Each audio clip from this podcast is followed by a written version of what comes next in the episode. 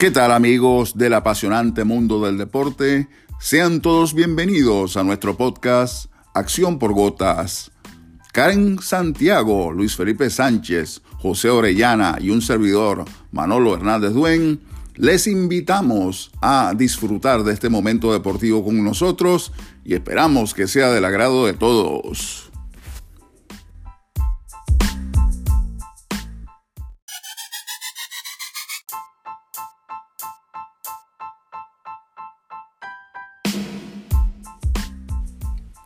Una racha de cinco o seis juegos ganados es de por sí motivo de celebración para un equipo en una temporada de las grandes ligas. Imagínese usted lo que significaría una seguidilla de 10 triunfos. Pues bien, los Atléticos de Oakland celebraron este año el vigésimo aniversario de una de las rachas más largas de la historia de las grandes ligas. Esa racha fue de 20 triunfos, acumulada por los seis, y fue entonces el récord de la Liga Americana y se produjo desde el 30 de agosto, perdón, el 13 de agosto al 20 de septiembre de 2002. Ahora cuando estamos a punto de concluir 2022, les presentamos nuestra conversación al respecto con varios latinoamericanos integrantes de aquel elenco dirigido por Arho. Cuando fue adquirido por los Atléticos desde los indios de Cleveland, justo antes de vencerse el plazo para canjes en julio de 2002, ya el zurdo mexicano Ricardo Rincón había pasado por varias experiencias muy interesantes en ambas ligas mayores. Rincón fue lanzador ganador en el juego sin hit ni carreras de los Piratas de Pittsburgh. Aquello ocurrió el 12 de julio de 1997. Su paisano Francisco Córdoba no permitió ni hits ni carreras en nueve entradas frente a los Astros de Houston y Rincón lo relevó en el décimo tramo, en el cual tampoco permitió ni hits ni carreras. Un jonrón de tres anotaciones de Mark Smith dejaría en el terreno 3 a 0 a los Astros, que entonces estaban en la Liga Nacional. Aquella hazaña de un no-hitter en extra inning a cargo de dos paisanos fue de por sí significativa. No imaginaba entonces Rincón que le, gustaría, le tocaría disfrutar también de aquella racha fabulosa de los Atléticos cinco años más tarde.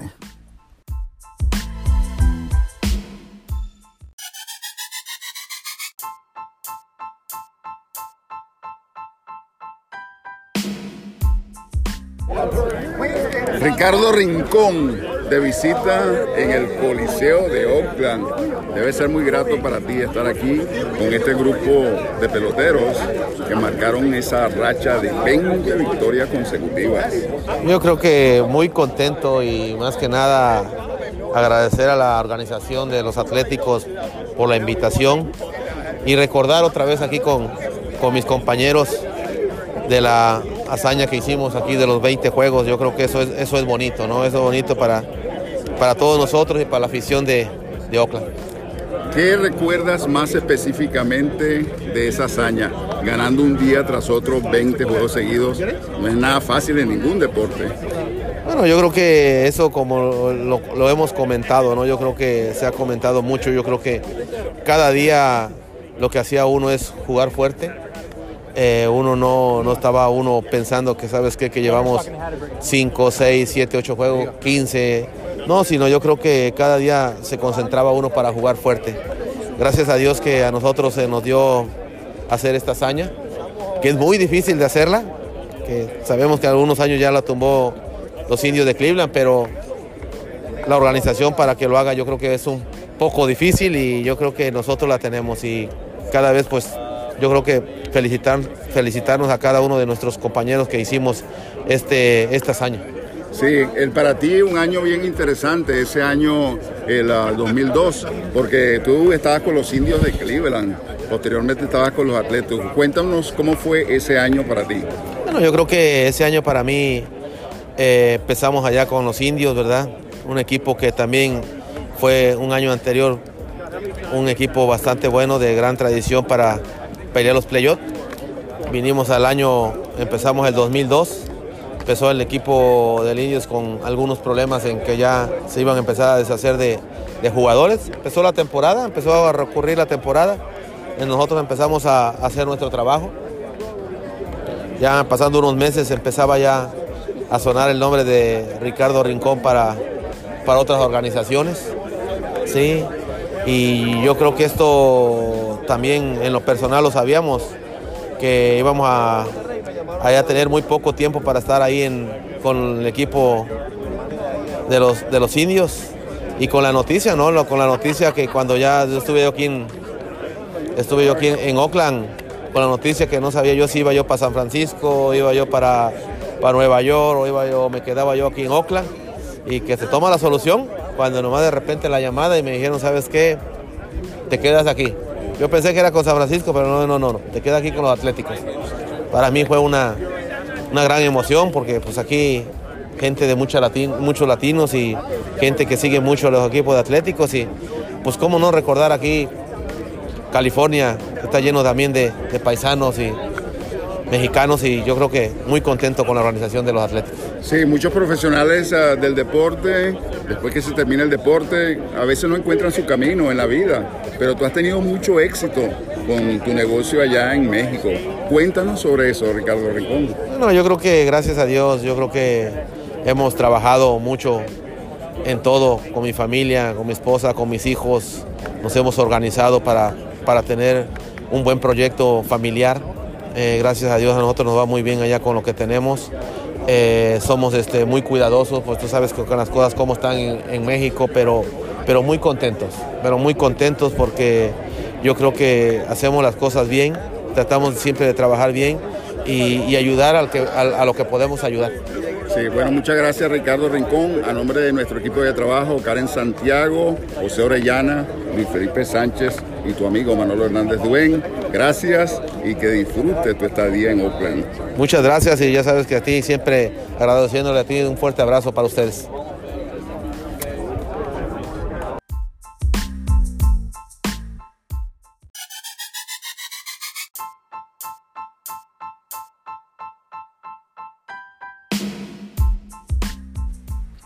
Miguel Tejada es uno de los paracortos más recordados de la historia de la pelota en la Bahía. No conforme con ser uno de los latinoamericanos del shortstop más poderosos de la historia de las grandes ligas, el nativo de Bani era, era un caballo resistente que en seis ocasiones diferentes alineó en todos y cada uno de los 162 juegos de su equipo. En cuatro temporadas seguidas, Tejada impulsaría más de 106 carreras con los Atléticos y fue uno de los héroes de aquella racha inolvidable.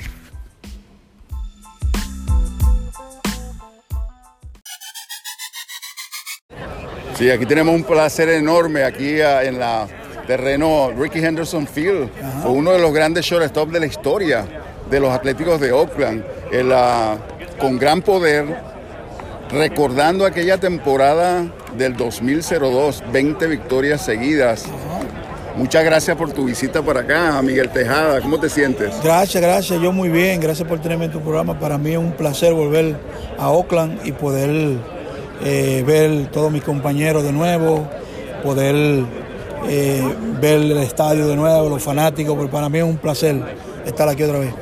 Oye, esa temporada del 2002 muy especial para ti, porque fue una de tus mejores produciendo carreras. Ese año tuviste 131 carreras impulsadas, o sea, fuiste una parte enorme de ese equipo. ¿Qué recuerdas más de esa hazaña, Miguel Tejada? Bueno, tú sabes que recuerdo más que todo fue darle gracias a Dios de que pude estar el año entero sin lesión y poder estar ahí y poder eh, contribuir eh, 100%. Y en verdad fue un año muy, muy especial para mí, eh, a pesar de todas las cosas buenas que pasaron, pero eh, el, venir a final de temporada que me recompensen con el MVP, pues para mí fue muy, muy, muy importante esa temporada. Sí, hoy en día, Miguel Tejada, ¿a qué te dedicas allá en tu querida patria, República Dominicana? Mira, yo tenía una academia de béisbol, la quité, pero ahora estoy eh, trabajando lo que es eh, con mi hijo y, con, y ayudando a varios muchachitos ahí a ser mejor pelotero y en eso estamos. En eso estamos, sí. Oye, te ves como si pudieras jugar shortstop ahorita y dar par de líneas. Sí, ¿Qué estás haciendo? ¿Estás haciendo sí, mucho ejercicio? Hago mucho ejercicio. Tú sabes que ahora, eh, como ya no juego ni nada de esas cosas, pues ahora lo que hago es que me pongo, hago mucho ejercicio, eh, me, me preparo bien corriendo y tirando y esas cosas. ¿Quién? Mickey, doing- how are you, Mickey? I'm doing good, It's man. great to see. I'm sorry to you. inter- to interrupt, but it's great to see you. Good to see you. We'll see you upstairs, Mickey. Okay, Ken. Okay, Sí, ese es el gran ah, eh, comentarista y narrador de los Atléticos Ken Cora, que hablando un poco con Miguel, saludándolo. Sí, me decías eh, que te mantienes en gran forma. Sí, sí, me mantengo en gran forma porque tú sabes, ya estamos más, ya más mayorcitos, como muy bien, eh, me cuido, entonces hago mucho ejercicio y en verdad este, eh, por eso me veo así y le doy gracias a Dios por eso y estamos tratando de, de ser ejemplo para esos jóvenes, para que esos jóvenes vean que tú no tienes que ser jovencito para verte bien, lo importante es eh, la preparación, ¿me entiendes? Tienes que sentirte muy orgulloso porque hoy en día hay muchos eh, peloteros dominicanos jóvenes que destacan. Hay uno en esta misma división, Julio Rodríguez, Exacto. que es- ha sido recompensado con un gran contrato precisamente por todo lo que luce él para el futuro. Así mismo es, así mismo es. Yo creo que eso es lo que debe preocuparse a los jóvenes, de tratar de, de- de que eh, su futuro sea escauteado por esos grandes equipos desde ahora. Primer año de él, todavía no ha terminado el año y ya tiene un contrato multianual, así que eso es lo que se quiere, eso es lo que se quiere, que los muchachos pues luzcan a temprana edad, pues que se vea que vayan a ser futuras estrellas. Sí, bueno, muchas gracias a Miguel Tejada, a nombre de nuestro equipo de trabajo, Karen Santiago, Luis Felipe Sánchez, José Orellana y tu amigo Manolo Hernández Duen. Te agradecemos por estos minutos y te deseamos siempre lo mejor de lo mejor. Gracias, gracias. Para mí es un placer poder estar con ustedes, volver a verlo y para mí yo sé que los fanáticos y todo, pues eh, verlo y saludarlo, pues un placer y contento. Gracias. Steve.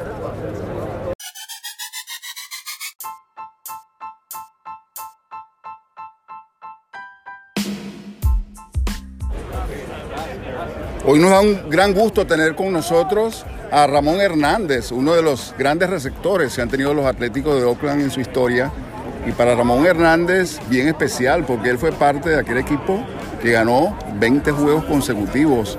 ¿Cómo estás tú, Ramón Hernández? Mira, primero que todo, gracias por la entrevista. Muy bien, muy bien. Contento de estar aquí de regreso, pues de recordar esos momentos tan bonitos que, pasamos, eh, que son cosas que es lo único que uno se lleva, en realidad, los bonitos recuerdos que, que pasé aquí en Oakland y contento de estar de regreso. Siempre este va a ser mi equipo favorito. Jugué con cinco o seis equipos, pero siempre en mi corazón Oakland es, es- es Oakland, soy de Oakland.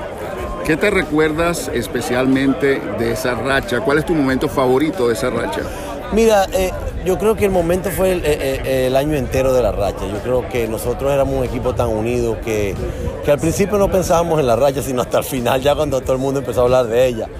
Pero nosotros éramos un equipo muy unido, muy competitivo, y nosotros lo que salíamos era todos los días a ganar, a ganar.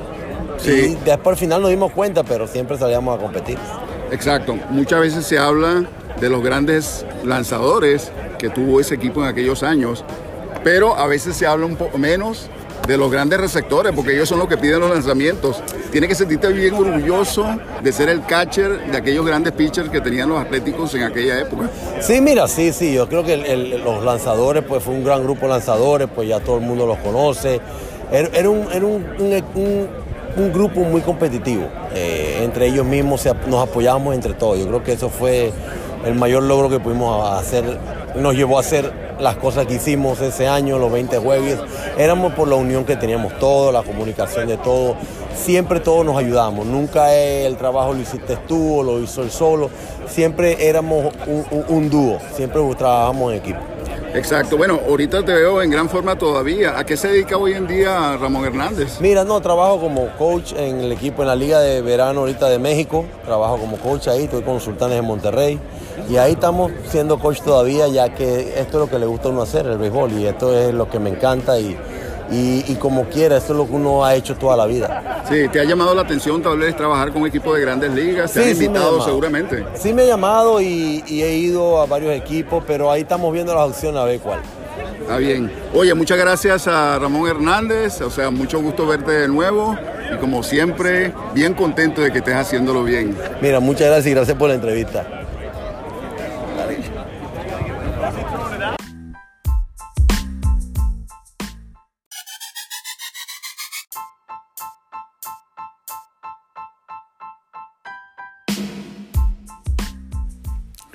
No es fácil hacer un comentario en pleno evento. Imagínese usted en uh, muchas cosas que uno pudiera decir con respecto a un campeonato tan importante como lo es la Copa Mundial y otros eventos que se realizan paralelamente. No es fácil si tomamos en cuenta que cuando ya salga ese comentario ya se habrán producido otros pasos en ese campeonato. Pero Karen Santiago, que es una experta en el balompié de Europa, ella siempre está pendiente para darnos el comentario más interesante, bien sea del Mundial o de otras cosas que se celebran alrededor de la gran copa que se celebra en Qatar. Adelante, Karen Santiago.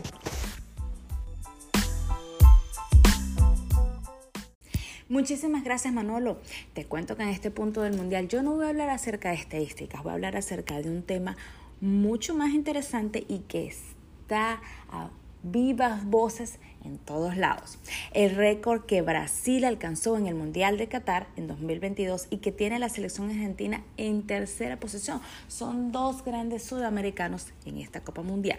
Además de ser la ganadora tras la goleada ante Corea del Sur, la verde amarela alcanzó una nueva marca en la historia de la Copa del Mundo tras golear a Corea del Sur 4-1, la selección de Brasil clasificó casi sin despeinarse a los cuartos de final del Mundial Qatar 2022 y volvió a revalidar su candidatura como un máximo favorito para quedarse con la presea. Sin embargo, la aplastante victoria ante los surcoreanos no solo significó el pasaje a la siguiente instancia, sino que también la, la obtención de un nuevo récord histórico histórico, la selección con más goles en la historia de los mundiales. Fue show brasilero con goles de Vinicius, Neymar, Gerson y Lucas Paqueta, que descontó Paik Seung-ho para los surcoreanos. Así, el equipo de Tite se enfrentará en la siguiente fase de a Croacia, que derrotó a Japón. Justamente de goles se trata este nuevo récord que supo conseguir la verde, la verde amarela. Con los cuatro gritos ante los de Paulo Bento, la cara niña es la nueva selección con más goles en la historia de los mundiales, con 236 tantos. ¿Quién le sigue? Pues Alemania con 232 anotaciones registradas, mientras que la selección argentina se encuentra en la tercera posición con 144 gritos sagrados. Francia e Italia completan el ranking con 129 y 128 goles respectivamente. Cabe destacar que el Scratch no solo ostenta esta nueva e impresionante marca que demuestra todo su poderío en la faceta ofensiva del juego, no solamente ahora, sino a, la, a lo largo de la vasta historia del fútbol. Claro que sí. Bueno, queridos fanáticos, espero que les haya gustado este resumen y nos escuchamos en un próximo podcast de Acción por Gotas.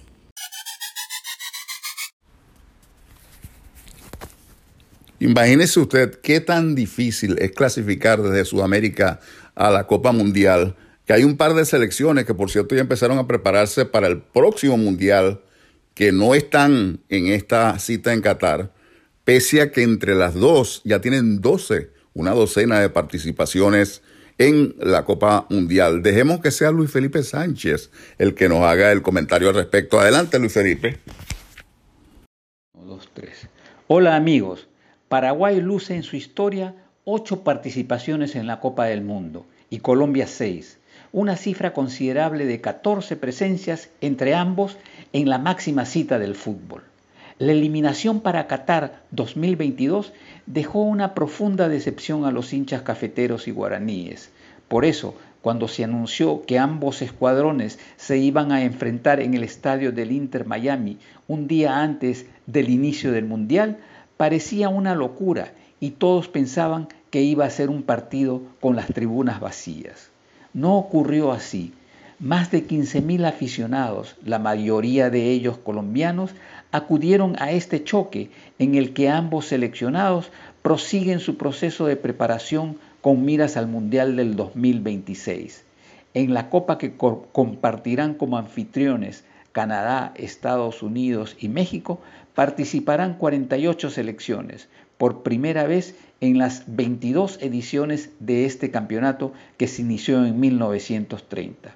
Sudamérica, compuesta por 10 países, dispondrá de 6 cupos y las selecciones de la región han empezado a prepararse con miras a las próximas eliminatorias que deben empezar en marzo o junio del próximo año. Colombia va por muy buen camino. Su nuevo entrenador, el argentino Néstor Lorenzo, que llegó tras cumplir una gran campaña con el club peruano Melgar de Arequipa, ha comenzado a renovar el escuadrón cafetero. Los resultados en esta nueva era son tres triunfos en tres partidos, 4 a 1 a Guatemala, 3 a 2 a México y 2 a 0 a Paraguay. Lo más interesante, sin embargo, es que Lorenzo ha cambiado el chip del equipo, que ahora se muestra con más velocidad, más directo y sorpresivo y muy aplicado en la marcación. Queremos formar un equipo con carácter y que sepa manejar los tiempos, comentó Lorenzo, quien adelantó que en enero próximo la selección colombiana volverá a jugar en Estados Unidos. Paraguay, por su parte, viene de perder sus últimos dos partidos de preparación. En el anterior cayó 1 a 0 contra Perú en Lima. Su entrenador, el argentino Guillermo Barros Esqueloto, dijo que pese a las derrotas de los albirrojos, saca cosas positivas. Estos partidos contra rivales directos como Perú y Colombia nos ayudan mucho, afirmó el argentino. Podemos mejorar con la incorporación de nuestros mejores jugadores que no pudieron participar en esta gira. Lo que sí aseguro es que vamos a estar preparados para las próximas eliminatorias. Nuestro objetivo es el Mundial del 2026. El tiempo pasa volando y las selecciones sudamericanas que no clasificaron al Mundial de Qatar no se quedan con los brazos cruzados. Por el contrario, sobre la base de trabajo quieren cambiar la frustración de hoy por la alegría de mañana. Les habló Luis Sánchez. Hasta la próxima amigos.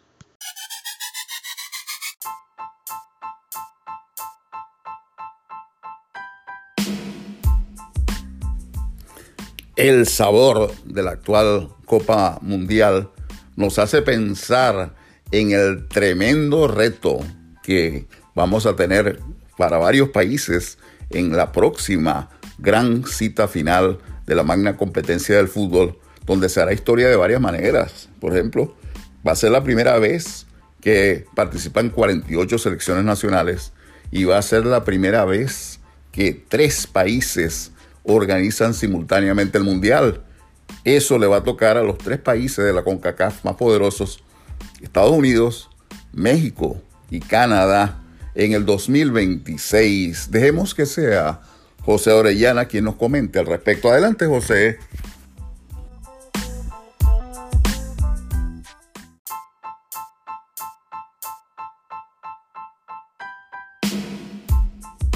¿Qué tal amigo y amiga de Acción por Gotas Podcast? Les saluda José Orellana. Hoy de estar disfrutando la Copa del Mundo 2022 de Qatar, déjenme decirles que ya es un hecho que en el Mundial 2026 tendrá tres partidos inaugurales. Cada selección anfitriona, como Canadá, México y Estados Unidos, tendrán su propio partido inaugural. Las dudas nos hicieron esperar, sobre todo la afición futbolera, que se preguntaba dónde será el partido inaugural y cuál selección la jugaría. Sin embargo, este mediado de noviembre, el presidente de la CONCACAF afirmó que cada selección anfitrión tendrá su propio partido inaugural. En la apertura en México será en el histórico Estadio Azteca, donde ya se han celebrado dos Copas del Mundo una en 1970 y la otra en 1986. La llegada del Mundial 2026 convertirá a México en el primer país de albergar tres Copas del Mundo. Estados Unidos y Canadá están pendientes de decidir en qué estadio y ciudad será la inauguración. Cabe destacar, mencionó el representante de CONCACAF, que independientemente de las selecciones que logren clasificarse a la justa internacional, solo los combinados de México, Canadá y Estados Unidos ya tienen asegurado su boleto a dicha copa, ya que figuran como anfitriones. Eso es todo lo que les tengo en Acción por Gota Podcast y los estaremos escuchando la próxima.